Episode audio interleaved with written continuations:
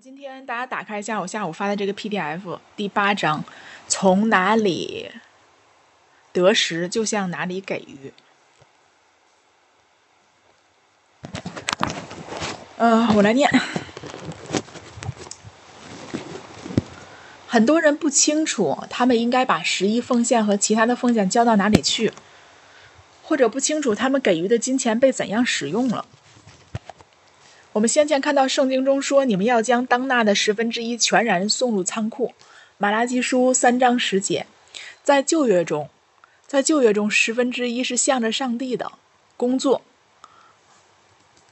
所以大家有一些概念啊，在旧约里面十分之一是向着上帝的工作。十一奉献既不应交给祭司。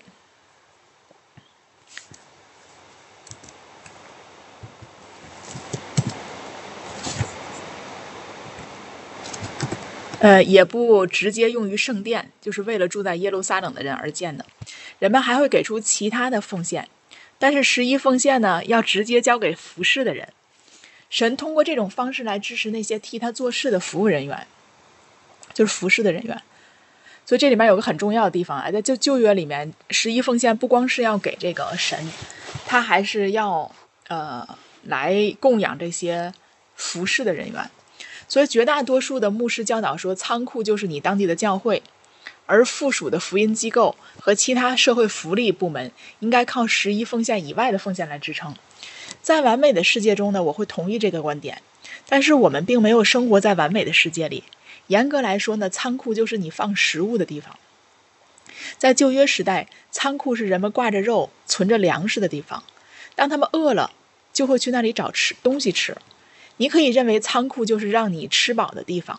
从属灵的角度来说，可能仓库不等于你当地的教会。然而，我们必须明白，教会所做的不仅仅是教导圣经，这个非常重要，就是我们一直在强调的。要知道，教会其实来做的不是教导大圣经的。现在好像大家就把这个教会的功能就直直定化了，好像就是我只能去教会学习圣经，或者教会的主要的工作就是教导圣经，这个不是教会的全貌。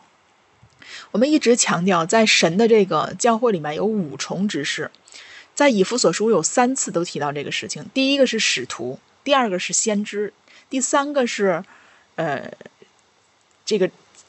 传福音的第四个是教师，第五个才是牧师。如果大家不懂这个呢，我就简短跟你们说一下，因为在群里面我已经说过很多遍了。这个使徒呢，就像是他是最明白神心意、当下心意的执行者，所以他知道神的心意，也就是说他握有神心意的蓝图，他知道现在当下神要做什么事情。所以教会现在严重需要的恢复的是使徒。使徒的并不是一个称呼。使徒他其实是最不在乎称呼的人，他们更热心的是关注整个神国度性的工作，就是他的工作是全面性的，他不会仅是教导会众啊，或者是牧养一个群体啊，这不是使徒的工作。所以使徒更多关注的是世界，就是在地如同在天，它的革新部门是整个是全面性的，所以这是使徒的工作。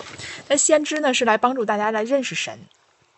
经历神，让让更多的人能明白，神他就是超自然的神，而不是自然的神。所以先知会带下来一些预言啊，一些教导啊，这些不代表新约下的信徒不能有预言，不能有这个意象，而是说，当他开始不明白自己怎么样使用自己的预言意象的时候，他需要有先知来帮助他认清楚他生命中的恩赐。所以这是先知。第三是传福音的，啊，因为呃。有了使徒，有了先知，教会就已经被建立了。因为教会是建立在使徒和先知的根基上的，并不是牧师和教师。这个就是现在教会为什么不能够真正发展壮大的原因，因为它缺职能机构，它缺这些执事，也就是缺主要的这个部门。那传福音的人呢，就要去传福音，把人呢带到使徒和先知的面前，也就是带到教会的根基上来，然后。呃，在这个过程中呢，使徒和先知会更多的发现哪些人是善于去教导圣经的，就是他去善于传递这些知识，那这就是教师。然后牧师主要的工作呢，是来协调会众在教会当中和在生活当中发生诸多问题的一个协调者。所以牧师的工作主要是牧养，所谓的牧养就是协调会众在教会在生活当中的各个方面的关系。所以这才是教会一个完整的职职分哈。好，我们继续。教会培养着社区，而这是让人在属灵方面得到成长的重要环节。我们需要变得成熟，成熟来自于与其他信徒的伙伴关系。一个好的地方教会呢，帮我们带大孩子，给孩子一个跟其他基督徒儿童玩耍的场所。他还提供了一对一咨询和婚姻咨询。我们的地方牧师帮助我们应对悲伤，度过困难。呃，这个就是我和大家说的，这个教会它它是有其他的工作的，而牧师主要负责就是这一段里面说的啊，他比如说，他负责信徒的儿童的这种聚会呀，然后去协调呃咨询婚姻呀，这是牧师和教师之间来做的关系，来做的主要的工作。所以使徒和先知是负责建立教会，当建立完了，使徒就会离开，那牧师和教师还有传福音的人会在这个教会里面。完整的去运作，一直到成熟为止。所以你在《使徒行传》里可以看到很清楚啊，保罗就是典型一个这样的人，见了教会就走，大概最多也就是待半年，然后就会发现当地的这个，嗯，这个教会里面的人哪个是有这些忠心愿意来跟随神的人，并在身上又是有属灵托付的，然后就安立他为长老，然后保罗就走了，剩下的时间就在写信。所以教会牧师和教师主要是干这一段里面来呃阐述的这些事情。一个好的地方教会为你做许多事情，而电视上的牧师不会为你做这些。举例来说，我正出现在电视画面上，而你身处悲剧来袭的午夜，却呼唤不到我。你不能来到我家里聚会，并跟其他信徒建立伙伴关系，而我不能在你的挚爱离世时为你送去食物。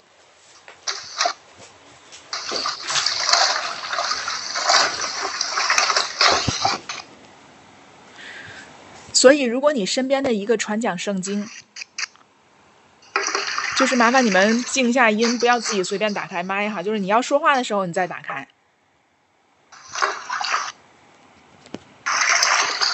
那个蒙神恩宠，你不要打开你的麦，因为后面有杂音。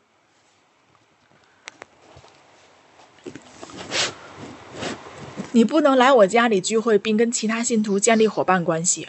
而我不能在你的挚爱离世时为你送去食物，所以如果你身处一个传讲圣经、帮助孤寡、做一切敬虔的教会应做之事的地方教会中，那么毫无疑问，你应该向这个教会交十分之一。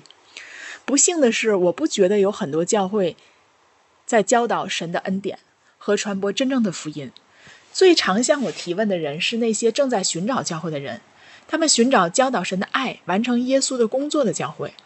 根据这个现象，我可以判断，绝大多数的信徒身处的教会没有真正正确的传讲神的话语。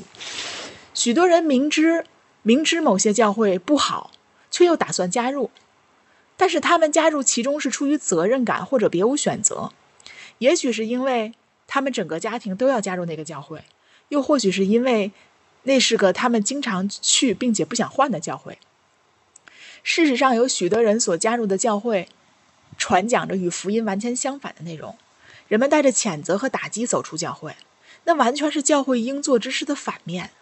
如果我让你把十一奉献交到这种教会，并且还不描述一个好的、满足成员需要的教会，用来衡量和比较，那我就错了。你把种子种在哪里，很关键。一些人认为神会看到他们给予时的心，并且无论教会用他们给出的钱做什么。他们都会收获利益，但真实情况不是这样的。抱着这种心态，他就会变成一个非常贫穷的农民。你不能盼着在石板一样的土地上耕种，和在肥沃土地上耕种会带来同样的收获。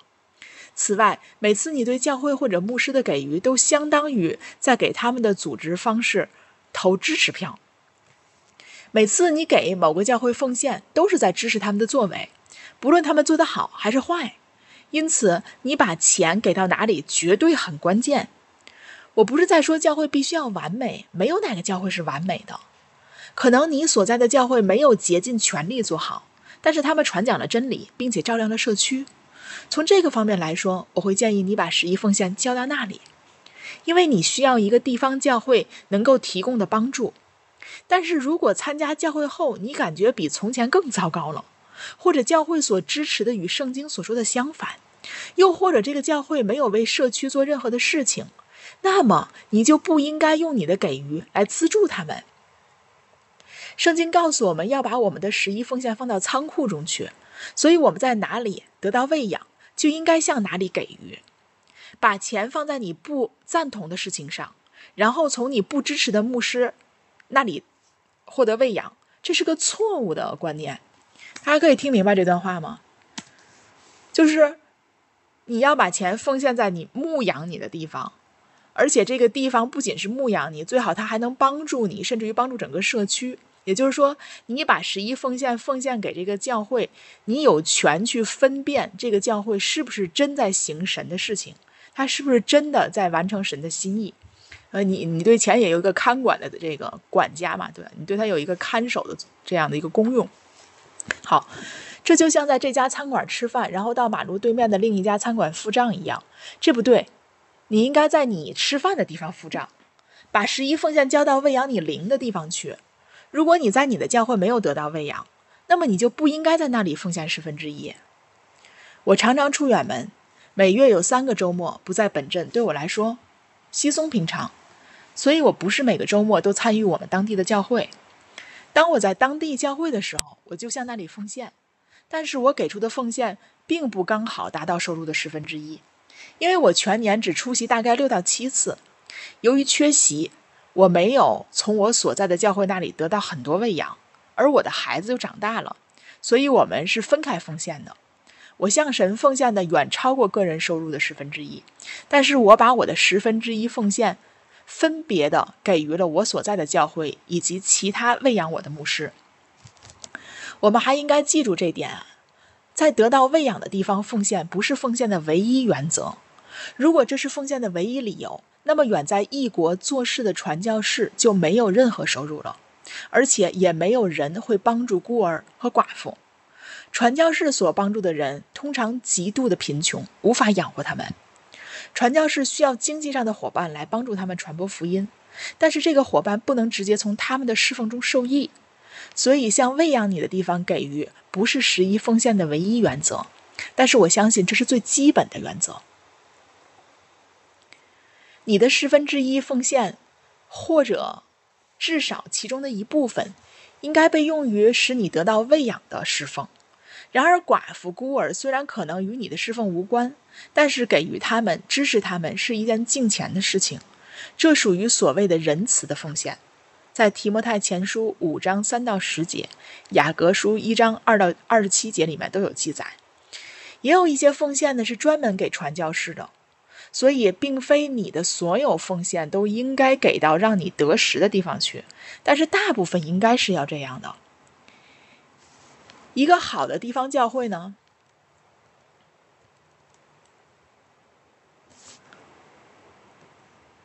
一个好的地方教会呢，将以其他牧师做不到的方式喂养你。基督的肢体依靠地方教会。如果我们当地的教会没有满足我们的需要，并且我们完全依靠电视上的传道人，包括我，那么基督的肢体就会陷入危机。地方教会是基督肢体的脊梁。你加入一个地方教会，并并能向那里给予十分之一奉献是最好的，但是不要把你的十分之一奉献放到一个死去的教会里。如果你一开始身处一个死去的教会，那么赶紧退出，去为自己找一个传讲正确福音的教会，然后把你的十分之一奉献交到那里，用奉献来支持基督肢体的其他部分。也许你生活在乡下，可选择的教会很少。或者你的心愿是只去某一个特定的教会，又或者有别的什么把你束缚在一个不能传讲正确福音的教会中。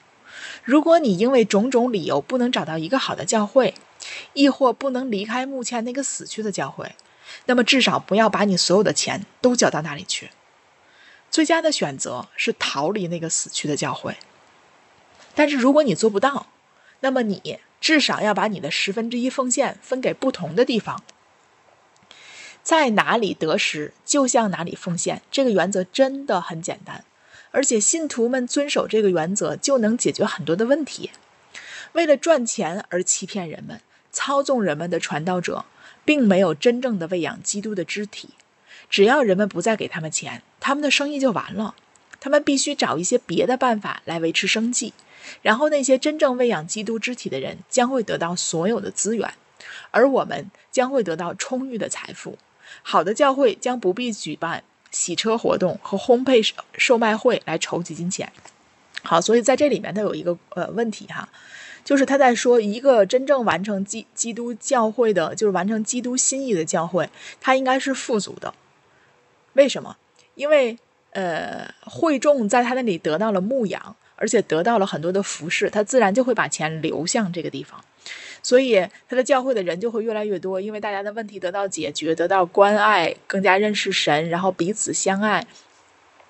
所以呢，教会就不用定期去举办一些呃所谓的募募募集金钱的这样的一些项目哈。那呃，也不是说教会绝对不能举行募集金钱的项目，只是在这里面，安德烈在告诉我们，我们要去分辨什么才是在神心意上的教会。我们不能为了给予神的十一奉献，然后随便找到一个地方就把钱放到那个里面，这个是一种呃，就是不成熟的表现。神希望我们懂十一奉献的原则，他不希望我们不负责任。好，我们往下，每天有三十亿的人呢，有可能收看我们的电视节目。我不知道实际的观众占这三十亿的几成，但是即便假设只有一成，那也也是三千万的观众。但如果这三千万人由于我们的侍奉而受到圣经的鼓励和塑造，并且因为我们喂养了他们而开始给我们钱，那么这钱会多到我不知道应该如何处理它。但是只有很少一部分的观众因这种侍奉而奉献。我敢肯定，有很多人从我们这里得到了喂养，但是他们把钱给到了其他地方，因为他们不知道这个最基本的原则：从哪里得食物，就从哪里去奉献。呃，这一点也是我很想强调的。很多信徒根本不知道奉献的原则，所以你要知道，神不仅希望你把十一奉献归给神，神更希望你能明白什么样的教会才是合神心意的教会。也让你明白，你应该把钱奉献到哪里去。也就是说，你基本上你在哪里得到喂养，你就应该把钱奉献到那个地方去。那如果你只在那个地方得到喂养，却不奉献钱，那个施工要怎么运作呢？所以，神是通过大家的奉献来运作施工的，这是一个最基本的原则。那我们的施工就会向安德烈去奉献，嗯，因为我们很受安德烈的帮助。曾几何时。呃，安德烈他对我的生命有非常大的帮助，所以呃，我们就会向安德烈去大笔的奉献钱，因为我们非常感恩安德烈。而我们知道，安德烈在中国的这个学员其实并不多，而奉献的更是少之又少。他们在中国播撒的和他们的收入是不成正比的。这这个有点像孩子和父母一样啊。其实你父母缺不缺钱那是那是一回事儿，但是你给不给钱是另外一回事儿。所以我觉得大部分的基督徒其实有很多的事情，最基本的原则是不明白的。比如说奉献，它是一种爱的给予，它不是一种义务和交换。你比如说，我们去帮助其他人，善行，然后去彼此关爱，从微小的事情上做起，这些在基督教会里面好像都是不太。明白的。那现在大家很很多人说啊，我们不要先关注做，我们要先被神爱，我们要先领受神的爱，没有没有问题。你领受神的爱其实是为了让你能够长大长成，然后能去施予，而不能你只是领受神的爱而不去施予。这样的话。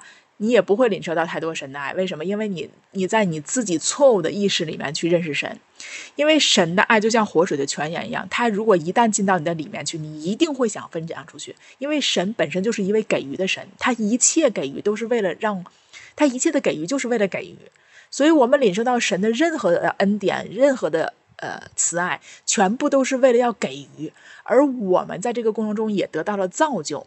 得到造就的目的就是让我们也能够像神一样，在这个地上去给予。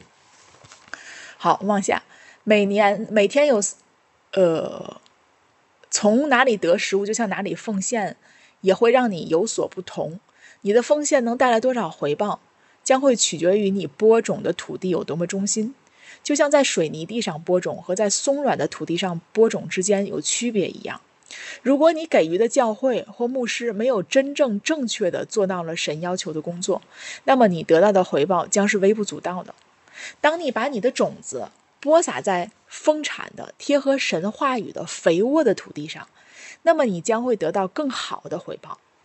不要向祈求你或者压迫你的地方去给予。也不要向你一贯给予的地方去给予，要向喂养你的地方去给予。也就是说，我们在奉献钱的时候，你要知道，你应该去奉献到那些能够真正喂养你的呃施工里面。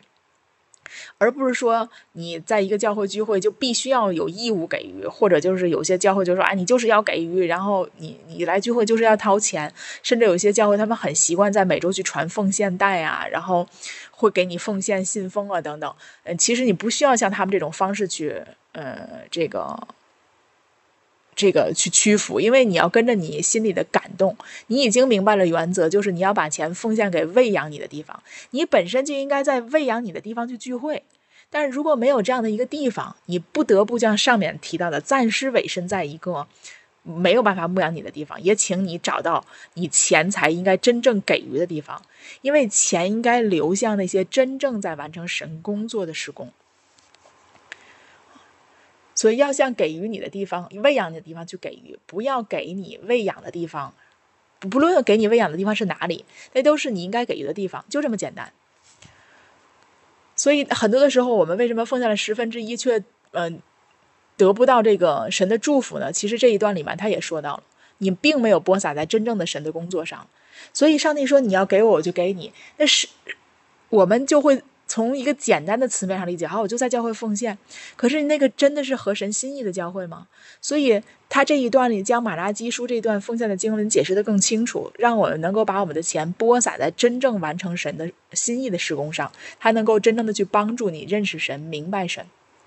好，不要再给予那些胁迫你、吓唬你和谴责你的人。有一次，一名女性跑来递给我一封她的私人信件，信上说：“亲爱的。”史黛拉，她的名字也可能是别的什么叫法。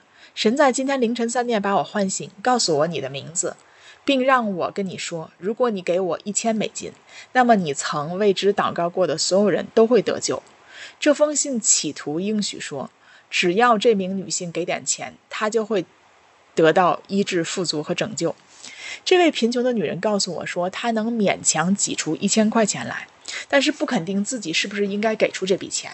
另一方面，他有种被逼迫的感觉，因为这封信是针对他个人的，而且这名牧师声称神在凌晨三点叫醒了他，给了他一个有关的，给了一个与他有关的特别信息。他说：“我应该怎么办呢？”我拿过这封信，直接撕掉了。我必须说明，肯定还有上千人收到了与这完全相同的打印出来的信件。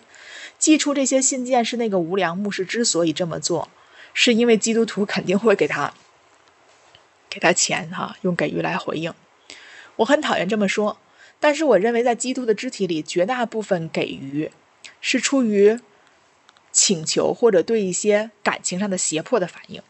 一些传教士通通过这个操纵人们以及做各种不敬钱的事情赚到了很多钱。基督徒们对这种行径有所回应，让我焦虑。基督的肢体通过给予金钱的支持，而给了这些牧师力量，长久的延续了所有的操纵。这样的给予有可能会带来一些好处，因为神能运用任何的事物。但是这种给予行为本身是错误的。如果我们学习了圣经对何时给予、为什么给予的教导，那么这些骗子就会挨饿。真正传播神话语的人会富裕的，不需要再提钱的事情。所以这里面在说一个。问题哈，就是有一些嗯，传道人为什么会贫穷？当然也，比如说像一些宣教士啊，他们在那些边远的和艰苦的条件下去宣教的时候，他们难免经济上会有一些呃这个捉襟见肘的地方。但是一个真正传讲神话语的人，他是不会贫穷的，他一定会富裕的。为什么？因为神用他来喂养诸多的会众，会众就会给他相应的这个奉献。然后，从而他就会得到一个，不管他是施工还是什么的，有的人会拿工资，或者有的人会通过其他的方式得到祝福。总之，这个就像我们一样，刚才里面也讲哈，很多人奉献了十分之一，但是你为什么没有得到财务上的祝福呢？其实很多的时候，你要考虑一下，你奉献那个地方到底对不对，是不是神让你去奉献的地方？嗯，好，这里面我给大家做个见证哈，就是。我有一次在台湾的一个教会里面做见证，我说到我们教会，呃，我们的施工从来不缺钱。我们从成立施工开始，我们就没有考虑过钱的问题，就没有想过。而因为我本人我也不拿任何的工资，我们除了聚会的场所和弟兄姊妹聚餐，呃，我们聚餐没有任何标准，就是大家想吃什么就吃什么，我们都会找比较好的，平时可能大家都不太舍得去吃的这个，变成我们聚餐的方式，因为我们从来就没有想过在财务上会有匮乏。然后呢？但是我们收到第一笔奉献款的时候，第一第一笔最大的奉献款是五万，嗯，那就是二十多万台币。那我就在做，呃，做这个见证在教会里面。为什么？因为那个教会的牧师和师母很贫穷，就是他们的会众不多，但是他们的会众也比较穷，嗯，所以总是感觉到他们就是。每个星期聚会都要传奉献袋，这让我让我非常不舒服。但是他传到我面前，我有感动，我就会奉献；我没有感动，他传来，我就会跟他招手，我不会奉献。但是他教会的其他的会众好像都变成了一种，呃，习俗，就是奉献袋过来的时候，他们就会把钱放在里面，每周都奉献。那，呃，因为我也是自己，嗯，这个去经历施工很很长时间的一个。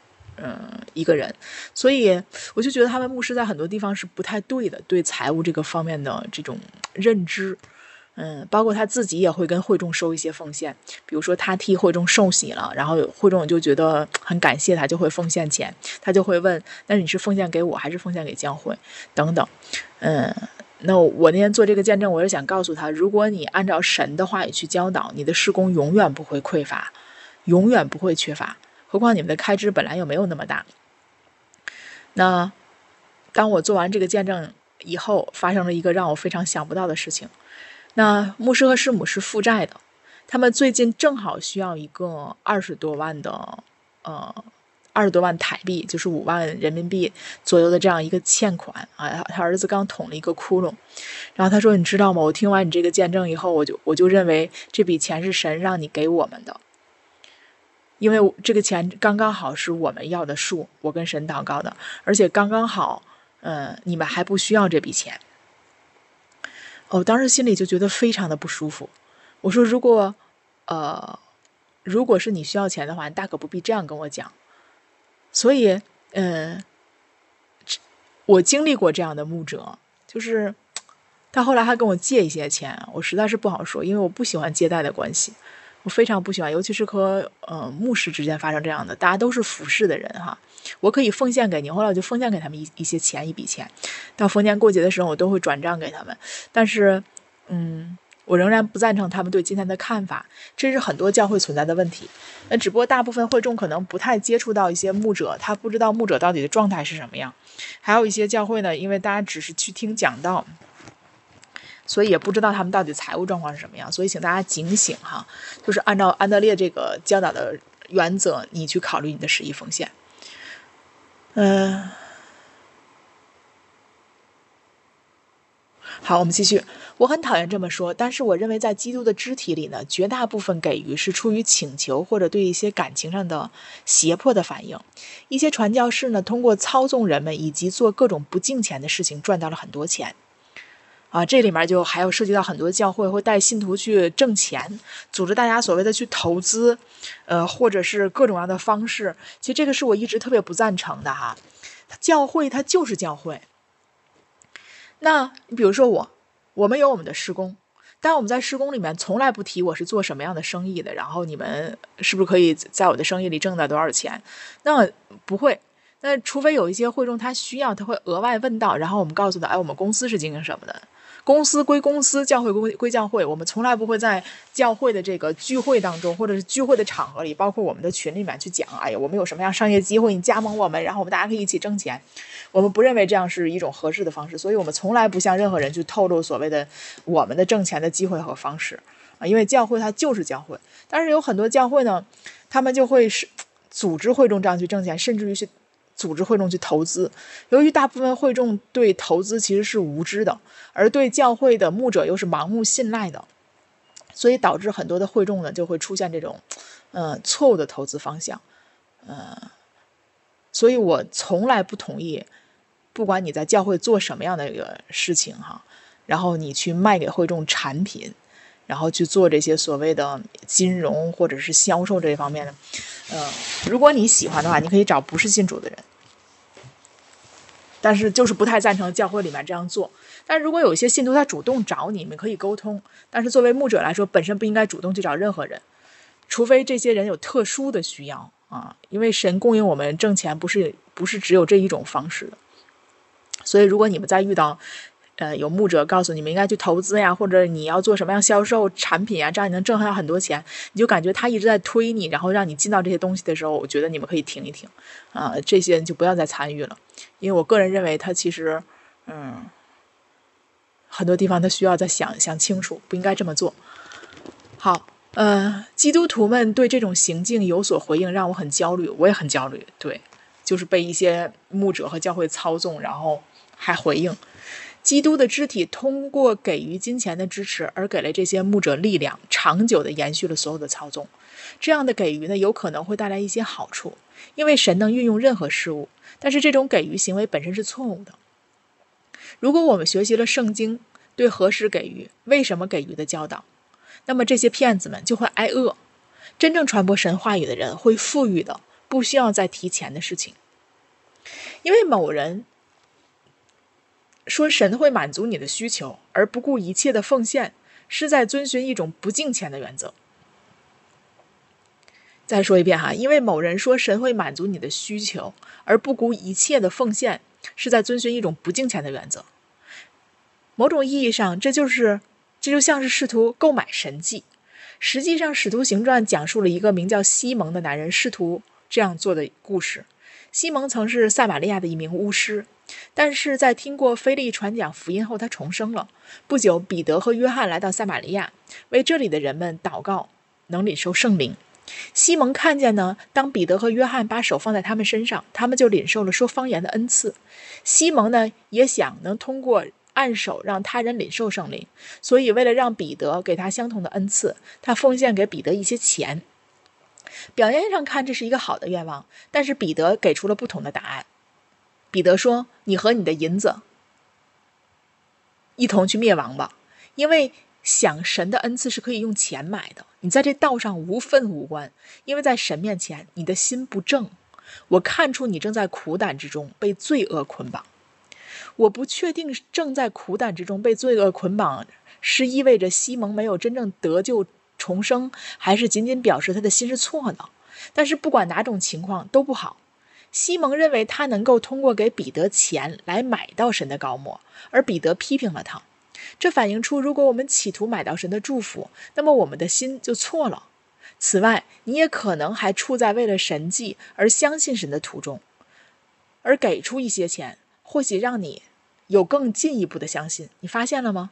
并不是给出金钱，而是你在中心方面的让步，呃，中心方面的进步，让神迹发生。所以大家不是，就是不是你给了钱，神迹就要发生。你要知道，你给钱是因为忠心，你给钱是因为你敬畏神，你给钱是因为你明白真理。这样的话是一个正常的。那因为你明白真理，因为因为你对神忠心，因为你敬畏神，所以神的生命在你的生命中就会结出这种超自然的果实。但是因为大家好像太聪明了，听完这些以后就把它变成了一个条件和一个。结果的这样一个关系，好像我这么这样的条件我满足了，我给了钱，给了十分之一，结果就必须结出来。所以很多的时候神迹不发生，是因为你的心不对。虽然你做了一切的东西，但是心不对。这就好比我们基督徒，大家都在读经，都在祷告，都在交通，然后都在听各种各样的教导，但是你的心是什么样呢？圣经里面说，人看人只看外貌，但神洞察每个人的内心。耶和华是看人心，所以你可能在那边奉献，在那边聚会，在那边读经，在那边祷告，但是神知道你的心里面到底是怎么想的，你为什么要做这些事情，而做这些事情你到底做到什么样一个状态？所以前几前几天就在这个群里面发。其实基督教它是关于心的教导，是关于为人的教导。你就是怎么来真正的做到神所创造的这个人，从一个败坏的人类当中回到神所创造那个人的本能里面，人的那个本性的美好里面。其实基督教一切都发生的是在这个人的层面，发生在心的层面，就是它是一个新的超自然的转化的过程，并不是你信了主以后，你外面的这些变化，外面的变化带不来里面的变化。是因为你里面愿意变化，才有外面的变化，所以不要沦为一种形式上的基督徒哈。好，我们往下，许多人只在被祈求的时刻给予，部分原因在于他们就是这样被教导的。当杰米和我第一次搬到科罗拉多州科泉市的时候，一个男人为我们的奉献侍奉提供了一栋楼，并来帮助我们工作了大概六个月。那个时候呢，我们常常用磁带来传递教导。他发现有时候我们在好几周里尽可能的满足他人对磁带的需要。但接着就会因为花光了所有钱而不得不干等一两周，直到有足够的钱再买进一批空白磁带，然后我们会灌入更多的教导，并再次开始满足那些磁带的预订单。你看到这个情况，他看到这个情况就问我为什么不告诉人们这项侍奉极度需要更多的财务支持？他告诉我，他上一年给予了两万五千美金，而且在给予前，他总是询问神自己应该把钱给到哪里去。他说，每次祷告时出现在他脑海里的身影都只有我，因为我们的侍奉帮助他改变了他的生活。但是他没有给予我们，因为我从来不问他要。你知道他给予了谁吗？他给予了一个电视上的牧师，一个总是起要钱，并告诉人们如果这个不得到奉献，他就要停播的人。很久以后，我受邀。去上文这个牧师的网络里去做客，主管的牧师呢向我展示了一个塞满信件的房间，信件都装在信封里。他们要做的事情就是贴邮票、填地址、寄出去。这些信的内容是：如果人们不奉献，就可能会发生财务危机。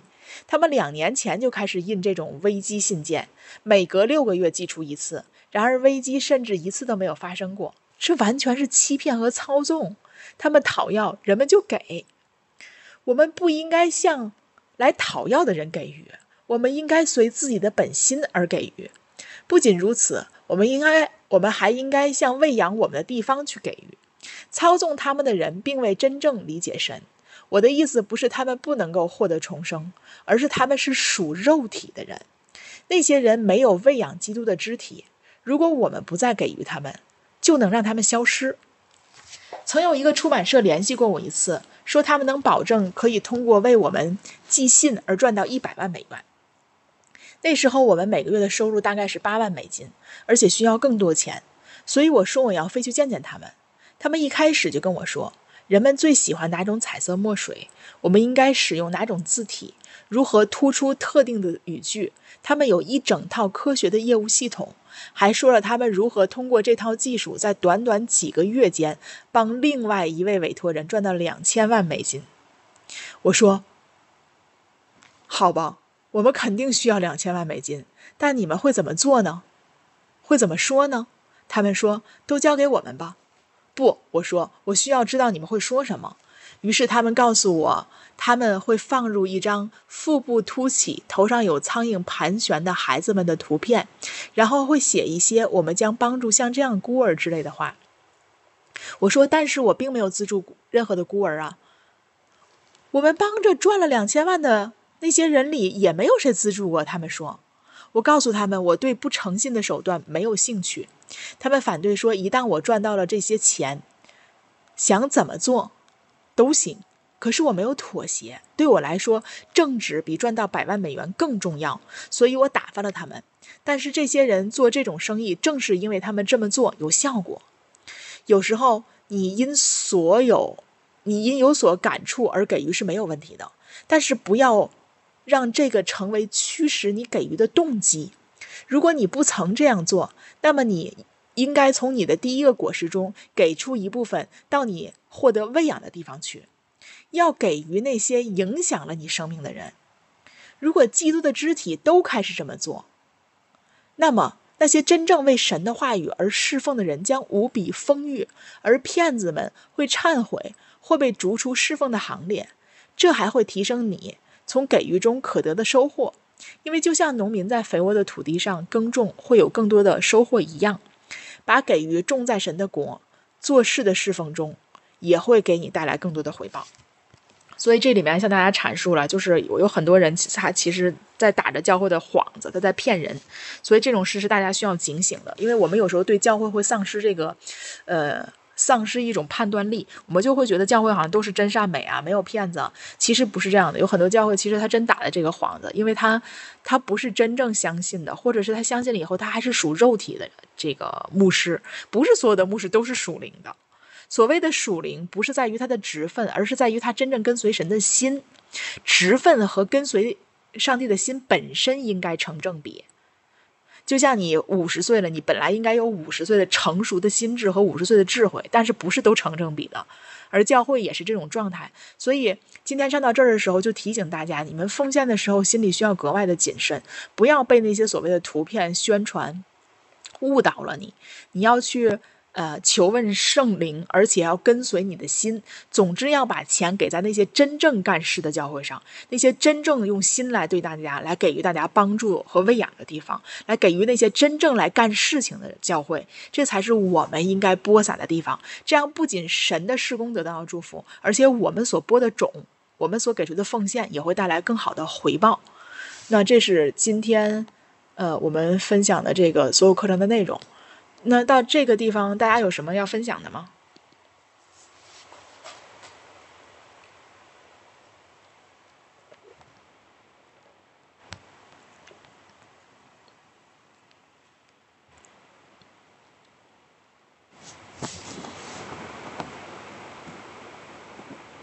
或者有什么问题吗？